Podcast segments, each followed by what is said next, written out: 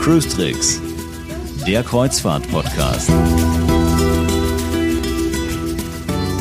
Ja, heute einmal nur mit mir, mit Franz Neumeier aus München und ich werde auch gar nicht lange reden, weil wir haben eine Sonderfolge des Podcasts, das haben wir ja letzte Woche schon angekündigt. Ich war auf der Carnival Horizon unterwegs und hatte dort die wunderbare Gelegenheit, äh, John Heald zu interviewen. John Heald ist ein, äh, ist seit 30 Jahren bei Carnival Cruise Line, ist, war dort sehr, sehr lange Cruise Director, ist jetzt Brand Ambassador, also Markenbotschafter für die äh, Reederei und ist eine ganz, ganz schillernde Persönlichkeit, ist äh, ein sehr, sehr faszinierender, unglaublich witziger Mensch, der ja sehr viel in, auf Facebook macht, äh, Live-Videos macht, ein Blog schreibt, äh, herrlich politisch unkorrekt äh, formuliert. Also rundrum einfach eine sehr faszinierende Persönlichkeit. Und ich habe mich sehr gefreut, dass ich ihn äh, auf der Carnival Horizon treffen konnte und interviewen konnte. Das Interview selber kann man ausführlich bei krustrix.de nachlesen. Ähm, aber der Originalton von Johnny Hilt ist einfach so spannend, dass man sich das, wenn man ein bisschen Englisch versteht und sein Englisch ist gut, weil er Brite ist, ähm, also gut verständlich, weil er Brite ist, ähm, lohnt sich absolut, äh, sich das einfach mal im Original anzuhören. Und genau das wollen wir in der Sonderfolge heute präsentieren. Einfach wirklich das komplette ungeschnittene äh, Interview. Deswegen sind meine Fragen auch etwas leise, weil das äh, Mikrofon auf John Hilt gerichtet war. Aber ich denke, Sie werden ganz viel Spaß haben ähm, bei dem Interview und das hier jetzt wirklich wirklich einfach live direkt ungeschnitten, ohne dass Jerome oder ich in irgendeiner Form noch dazwischen quatschen. Viel Spaß dabei. The main thing I really want to know from you in, in this interview is how you do all that with blogging, with Facebooking, how you came to that point. So that's there's a big picture. Um, but maybe you can uh, just describe how you came to the point where you are today. How did you start with Carnival and, and how, how did it work out? So I'm, I'm, I'm, I'm sitting here with you feeling extremely blessed and privileged because it's been quite a, a, an extraordinary journey. Um, I started in 1987 um, and I answered an advert in something called a magazine, which is made of paper and you had to turn the pages. Remember those? Magazine? I got my job the same way. Yeah, and uh, I answered an advert for a bar waiter and. Um, I had an interview in London and they said, Do you know about exotic cocktails like pina colada? And I said, Yes, yes. I didn't know anything. So I came on board the ship, for the holiday, and within a few weeks they realized I didn't know anything about drinks. So um, later on, um, they gave me a microphone and said, um, You're the worst bar waiter we've ever had, ever. You're fired, but here's, here's a microphone. So I became um, I became a, a, what we call a, a, social host or an entertainment staff member. And then um, a little bit later, after a year and a half, uh, I got made a cruise director, which that was in 1990. And back then, all the cruise directors were very they all had an entertainment skill, like they were singers or they were magicians or they were comedians or they were something. So uh, for me to have uh, to come as a cruise director with no skill at all as a bar waiter, it was a little strange. Yeah, not even a good bar waiter, no. So um, then I had um, uh, uh years as a cruise director. Uh, I was made senior cruise director. I brought out 17 new ships for Carnival. And then I pretty much told um, the then uh, executive vice president that I, I was ready to go and ready to retire. So the marketing person at the time said, "Why don't you do social media?" And I honestly had no, you know, idea what that was. I didn't have a Facebook page. I didn't do any of that stuff. So I started a blog, um, which gave uh, the public relations grey hair. They all have grey hair now because of me, um, which is very true. And um, and then um, after that, uh, it's it sort of grew. You know, my first blog uh, grew into Facebook and it grew into the brand ambassador position, which I have now. I just recognized that you did you stop your blog? The last entry was in December. Yeah, I, I, I, I sw- it, it, my my emphasis really is on Facebook. Blog blogs, I'm told again by marketing, are a little old fashioned now, and now it's Facebook instant. So. I, I do uh, intend to go back to writing blogs um, uh, as soon as I get off here. I've got quite a few things that are too long for me to write on Facebook. Um, but uh, Facebook gives me um, a, a chance to be instantaneous with with the guests, so I answer about five to seven hundred questions every week in real time. So you know they they ask and I answer. So it does give you that instant rapport. 500, 600 questions a week, and that, that's probably not all questions you know by heart. You have to. No, the, the, if it wasn't for, for an incredible support group, one of them sitting next to me, um, if it wasn't for PR and for uh, you know, and also my, my really good friends on the ships, the, the hotel directors and the cruise and people who I can get instant help from, you know. Um, about, I'll give you a prime example. About four years ago, uh, I um, offered to help somebody with a scattering of ashes. They'd lost their husband. Sadly, actually, on a cruise, he'd passed away on a cruise. Um, and uh, I arranged for the ashes scattering, and that sort of grew. And um, now people contact me directly, and we're doing uh, we're averaging around 15 a week of these ashes scatterings, uh, which is a complimentary service where the crew will assist. The captain provides a letter with the, the, the coordinates of where um, the ashes are spread. So those are the little things that I, I, I just really facilitate, but it's the people in on the ships and in the office who help me so much with it. So have you uh, an assistant helping you with? Yes, I have. Um, I have an assistant, and uh, she works the night shift because of the time difference as well, wherever I'm in the world. So, I, I do from early in the morning till late in the in uh, uh, late afternoon, and then uh, Jacinta takes over and does the evening. That way, it's continuous rolling uh, uh, assistance. Uh, coming back to the grey hair you cause into people, I can imagine why that is. Um, I, I think it's extremely unusual working for an American company, being that politically incorrect as you are. Yeah. Um, how does that work? I mean, I, it, it's for me, it's just unimaginable that an American company is accepting that. Yeah, yeah, and, and and this is the question I get asked uh, now and then, and it's it's one that I always have the same answer to, and it's twofold. A, um, I'm very lucky. Um, I did say to uh, the people in the office when they asked me to really go hard on social media that um, I would only do it if I could be myself.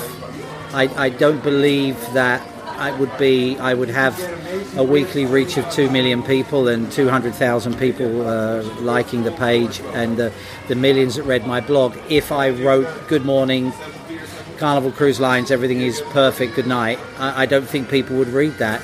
Um, I'm very lucky that I'm allowed to be myself, and, and what I write is just an extension, really, of when I was a cruise director. I, I I held the mic and it just made my voice louder, and I was myself. And now my microphone is the is the keyboard. But you know, I, I like to think that I do portray fun in everything that I write, and I may step over the line more than most people, but I don't go too far. And if I do, one of the guys, like Vance, or um, a lady who's now left the company to become a nun. I won't mention her name. Uh, they would reel me back in. So there's, if there's anything slightly controversial, I always have a second pair of eyes check and, and make sure there's anything that you know they think I shouldn't write. But I'm very lucky. So uh, you usually send out things live. You're not having anyone checking it. On- so on Facebook, no. decision and you- Yeah, yeah. The live videos, um, the, the videos, I just go with what I see, um, and they're very popular. I've been uh, videoing from the ship now for over a month, and those videos uh, had re- uh, now been viewed over two million times. So, you know, and it is really just me and an iPhone and walking around. And it's um, it's badly shot. It's not a good. It's not professional video, and it's. But I just try and give the view of what the guests will see when they come on board. You know, sitting down like we are now at this table with a wonderful pint of uh, of, of brewed beer, and people walking past, and you know, it's not quick. We're doing a video. Stop everybody from coming past. It's just the natural flow of the ship. And that's what I've tried to portray on the videos.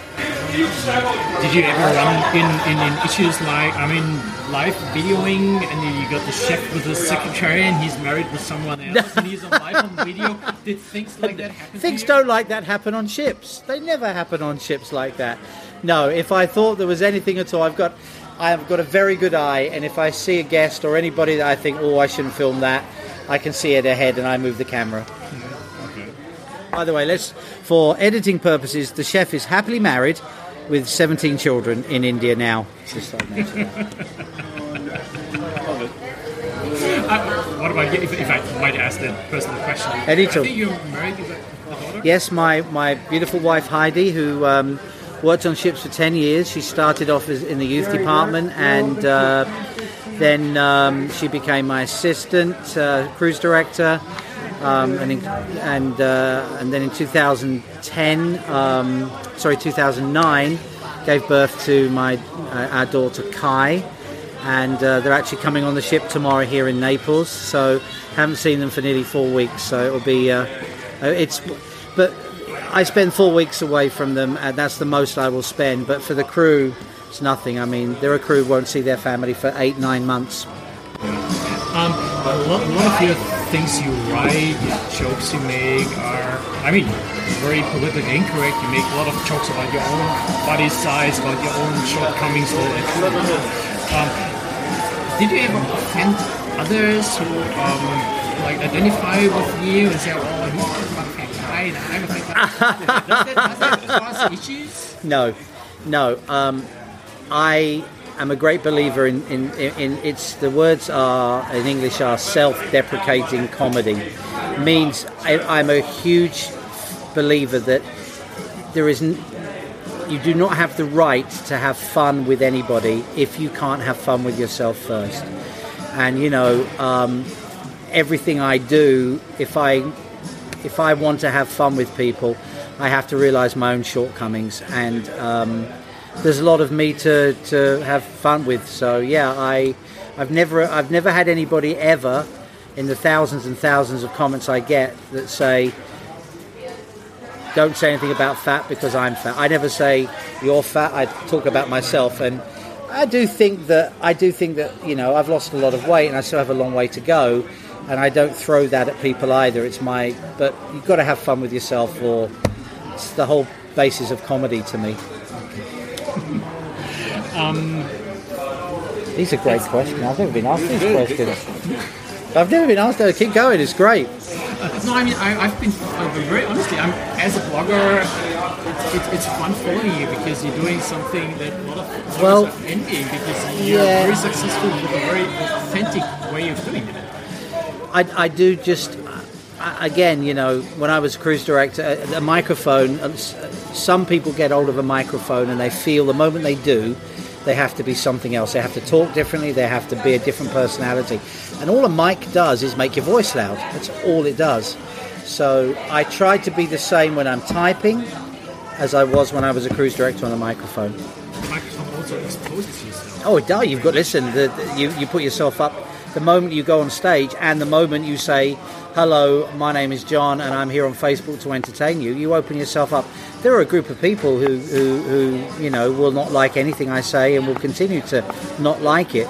Um, but that's the way of social media, right? There's people who suddenly get very brave the moment they're behind it. They put a superhero cape on, and they become you know they can feel they can say and do anything so you have to be very thick skinned you have to be extremely um, willing to take the the sword as well as the applause The other part I, I'm, I'm wondering how you do that is, um, I mean, you're doing that for quite a while.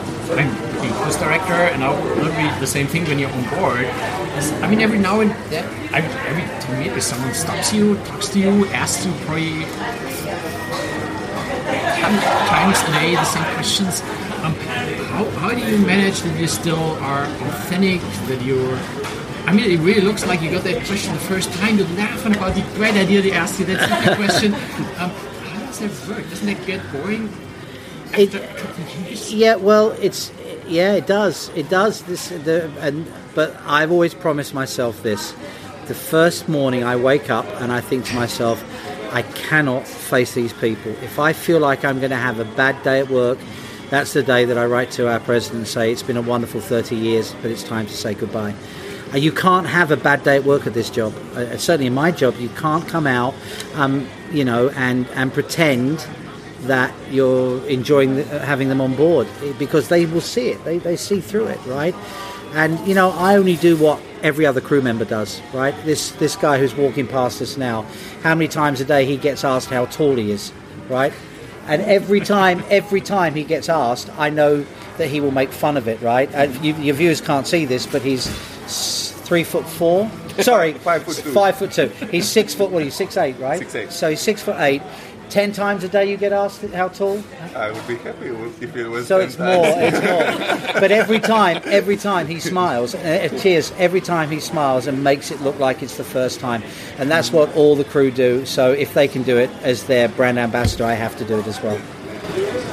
Um, the brand ambassador is is uh, for you personally is the blogging, Facebooking, um, is that by itself the thing that is fun to you? No. Is that always that No. um, I'm a brand ambassador, No, no, I'm no. doing corporate communication? What, what's, what's The, the, the, the, the most fun part of my job is being on the ship, is being on stage, like later this week doing a show, having a microphone, reliving the old days. I love writing and I'm not very good at it. Um, I love helping people on Facebook. There's a huge sense of fulfillment, but nothing will ever, ever replace hearing a thousand people laugh. It's, I don't drink, um, I don't, you know, do any any enhancement of my life, but there is no better drug than hearing a thousand people laugh. Is there anything you would never, ever, a topic you would never ever write about? You said I will never do that. Yeah, um, I, I talk about myself. I talk about um, uh, life. I talk about things that people do on ships, and, and people. You know, the, the, the, the comedy comes from what people post, right? Somebody will say, "I want my daughter to. I, she graduated. I want the captain to give her a diploma and play her video on the big screen," or, you know, uh, I want to go into the kitchen and cook. Um, uh, chicken cacciatore for the for the dove because my my she want I want to teach the, our chef how to cook chicken. Those are the I, they don't need me for that, right? All I do is just have a little bit of fun with it. Um, yeah, I, I there's a few things you know I over the years I would never talk about, and and the most recent one, uh, without even talking about it here, is current politics. I I would never ever ever mention politics because it is such a a diverse subject that, that, that galvanizes such hatred, emotion, and um, I stay well clear of that. And the French. Don't talk about the French either. Because I'm British. It's the rule. And, and favorite topic, something you, you could never get enough of it. I love, I love, questions? I love, I love talking about um, when somebody will will themselves write something that is a little controversial.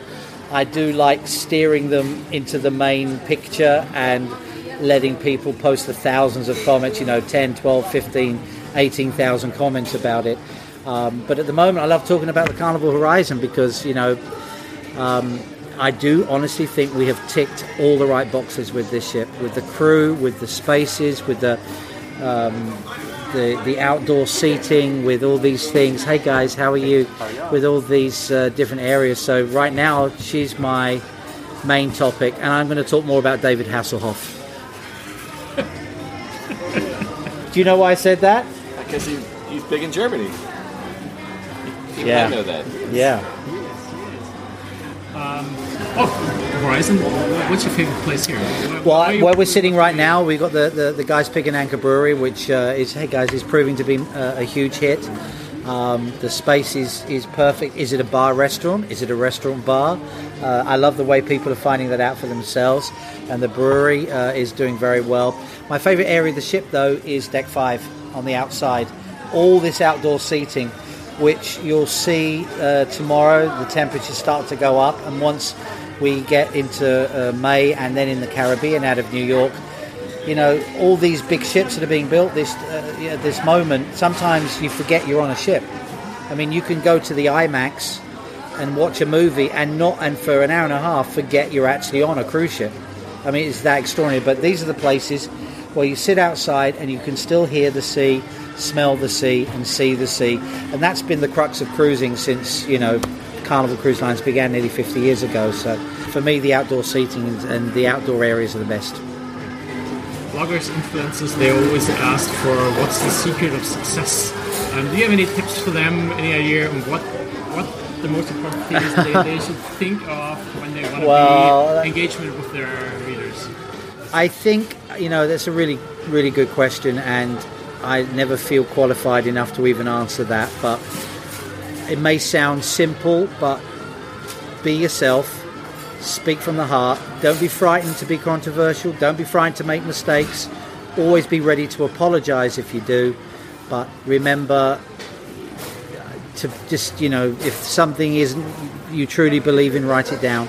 If there's something that really happens that you think will, everybody needs to know, feed the beast, be honest, be yourself, and, and just speak from the heart. One last one. Uh, because you said always apologize and make a mistake. Is that mistake you did with St. Louis Point was your, your biggest uh, worst thing you ever did? You and, and willing to talk about it? Biggest mistake? Am I, well, I, I, I mean, blogging- okay. blogging-wise, Well, well. I, I tell, I tell. Uh, it was a Facebook. I really, the blog was never really a mistake because pretty much Vance would say, "You sure you want to say that?" You, you t- really take this? Well, I read it for editorial. Yeah. Just to make Yeah. sure. Plus, John's not a very good speller either, so run it through my spell spelling's check. awful. But I would catch something and say, I spell Vance with a W. Wow! Oh, right out, that's good. Wow! it um, took me a while to think about where you put the W, but um, Yeah, you know, I, I about three years ago, um, people can say whatever they like about me, and you know, I've got two hundred thousand weekly and growing fans on Facebook who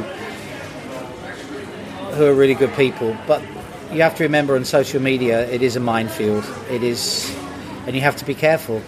Um, I posted a photo about three years ago of my daughter, and somebody wrote back um, that my daughter said some really nasty things, and she was six at the time, and uh, about she'd been blessed with my looks, and she had to wear a she should go to school wearing a, a bag over her head, and, and worse. And I reacted. I shouldn't have reacted. It was a, a knee-jerk reaction, but I reacted as a father. I didn't react as a um, as a uh, uh, an employee of Carnival Cruise Line. But the two are entwined. The two are together. So, um, but I did react as a father. And I think anybody, any father of a six-year-old who'd had something read by 200,000 people or, or more would have probably reacted the same. But I learnt my lesson, and uh, ne- I just simply use the delete button now. Whereas I tried to use humour, and it was a mistake. so that's something you do. Family. Listen, there's nothing more important to me than family, right? Family, the most important thing in my life before anything else, and I'm very protective.